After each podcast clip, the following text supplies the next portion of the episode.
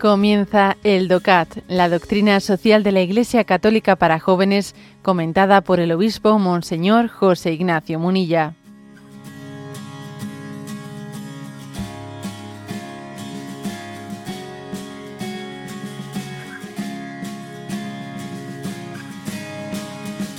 Punto 75, que dice, ¿cómo se puede ayudar a una mujer que se ha quedado embarazada tras una violación? En el caso de una violación hay que tener en cuenta dos hechos. Por un lado, ya que se trata de un terrible delito de violencia a la mujer, ha de ser penado judicialmente y reprochado moralmente. Por ello, a la mujer afectada se le debe asistir tanto por parte del Estado como desde el punto de vista espiritual un sacerdote o alguien formado específicamente para ello en los hospitales de la Iglesia, en los centros de ayuda católicos, puede asistir a la afectada, le dará consuelo y le indicará el camino para seguir adelante. Y por el otro lado, el ser humano ahí concebido es una criatura amada por Dios, independientemente de quién fuera su progenitor. Dios tiene un plan para esa criatura que podrá ser un consuelo para la madre y un don de esperanza al margen de las heridas producidas en el alma de la mujer. Dios siempre acompaña al hombre y le desea el bien, y aunque ante la libertad humana Dios no puede evitar los delitos, sí que puede hacer que nazca una nueva esperanza y una nueva vida. La criatura concebida necesita todo el cariño y todo el amor de su madre. También en el ámbito social de la madre ha de procurar que la embarazada se sienta protegida y aceptada y aun en el caso de que se produzca un aborto, las instituciones de la Iglesia se encuentran ahí para ayudar a la mujer afectada y para superar, superar con ella dicha experiencia. Bueno, como veis, el punto 75 trata un caso muy particular, muy particular, que es el de cómo proceder en el caso de un embarazo por violación que, suele ser un caso invocado muchas veces, vamos a ser claros, ¿no? En las campañas pro aborto, pro legalización del aborto, es frecuente que se, recursa, que se recurra a invocar el caso límite, pues para una vez legalizado desde el caso límite el aborto, luego ya pues convertirlo en algo en algo habitual y decir que el aborto es un derecho y punto, ¿no? Porque, porque es, es, es algo constatable que el número de, abortos, mejor dicho, el número de embarazos que se producen por causa de violación son mínimos, son mínimos. ¿eh?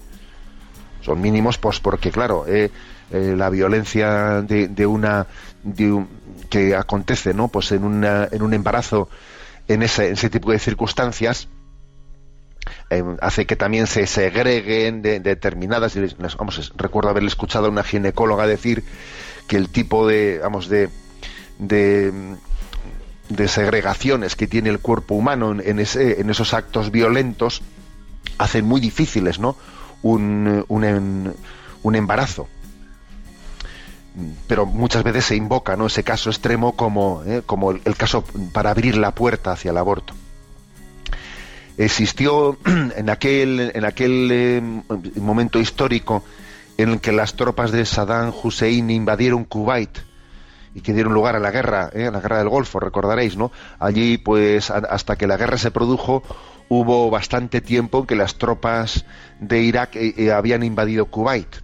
Y en aquellos meses se produjeron violaciones claro, no, no esporádicas, sino como, estaba, como eran tropas invasoras, había muchas mujeres cubaitíes que estaban siendo violadas por los soldados iraquíes, pero un día sí y el otro también y el otro también, y ahí sí se produjeron pues bastantes embarazos. Estaban contabilizados más de mil embarazos producidos por aquellos por aquellas violaciones de guerra a lo largo de esos largos años, ¿no? y es curioso, es un dato, ese es un, hecho histórico que pocas veces se refiere, pero hay que decir que más o menos, ¿no? La mitad de aquellos embarazos eh, terminaron en, una donación de adopción y la otra mitad más o menos, pues aquellas mujeres cubaitíes decidieron llevar adelante. ¿eh?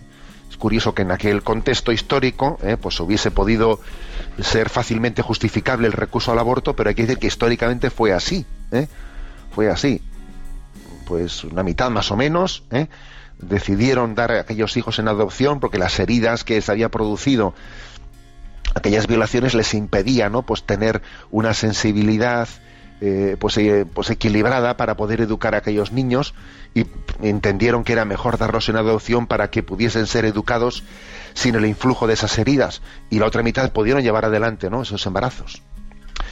Bueno, por lo tanto, aquí lo que, lo que el punto 75 dice es cómo abordar estos casos. Bueno, pues desde el punto de vista legal hay que hacer toda, ¿no? toda una política de, prevención de los abusos sexuales y de las violaciones y, y, es obvio, nuestra sociedad en este momento, gracias a Dios, ha generado una gran sensibilidad ¿no? contra, contra las violaciones pero también es importante buscar cuáles son las causas últimas por las que se generan esos, eh, esos episodios en tiempos de fiestas, etcétera, de, de, abusos y de violencia sexual, porque en gran medida, en gran medida creo que una de las razones es por el hecho de que se ha difundido una, una visión de la sexualidad desligada del amor, ¿no?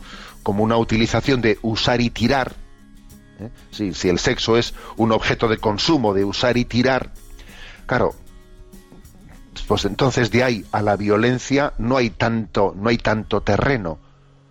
Porque si el, ex, si el sexo es un objeto de consumo, los objetos se utilizan. Y de que la utilización de una persona para, para producir mero, placer sea una utilización violenta, las cosas se utilizan, las cosas. Claro, el, el, problema de raíz, ¿no? El problema de raíz detrás de la violencia sexual está en la desnaturalización de la sexualidad, desligándola del amor, convirtiéndose, pues eso, en un usar y tirar, en un Kleenex de usar y tirar. ¿eh? Esto es importante subrayarlo, ¿no? Por lo tanto, primero combatir, ¿no? Combatir con, pues, con todos los medios que tiene que combatir un Estado y con una buena educación, obviamente, para contra esa contra esa violencia. Y en segundo lugar, toda la protección a esa madre que ha sido violada y a ese hijo que lleva en su en su seno, ¿eh? sabiendo que desde luego que cuando se habla de, la defensa frente a un injusto agresor, el injusto agresor no es el niño que está en ese seno, no. El injusto agresor es el, que, el que le ha agredido y le, ha violado, pero claro, defenderse frente a, una, frente a un violador, acabando con la vida mm, de que es absolutamente inocente, pues es que es, eh, es errar, es errar eh, la estrategia, cerrar el tiro.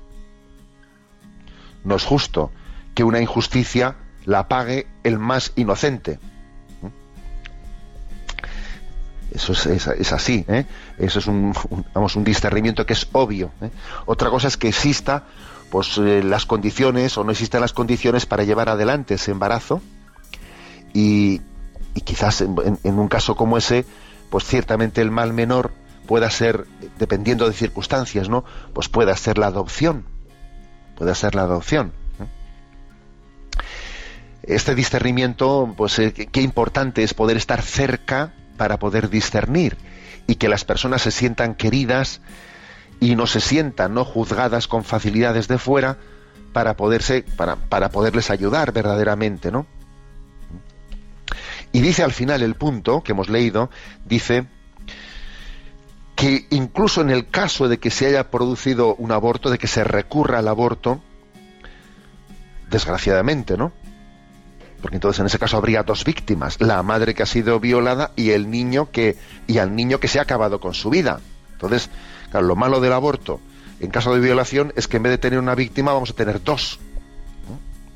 Bueno, pues dice, pero incluso aun en el caso de que se haya producido tal cosa, pues debe de existir todo el apoyo, ¿no? Por parte de la Iglesia hacia esa mujer, hacia esa madre, que tendrá ahora una doble herida la herida por haber eh, sido violada y encima la herida también pues por, por haber abortado, porque eso también le va a pasar una factura grande porque, porque ha sido creada con un instinto de maternidad y entonces ahora resulta que, que la desgracia, ¿no?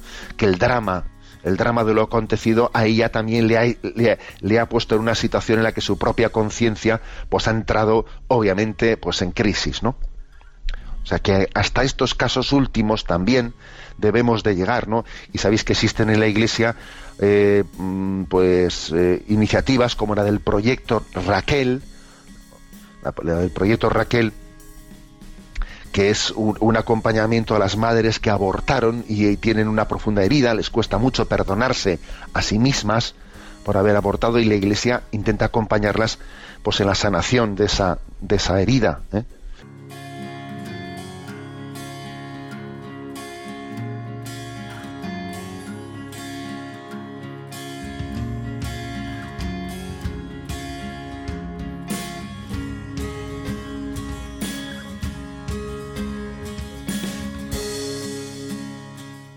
Has escuchado el DOCAT, la doctrina social de la Iglesia Católica para jóvenes, comentada por el obispo Monseñor José Ignacio Munilla.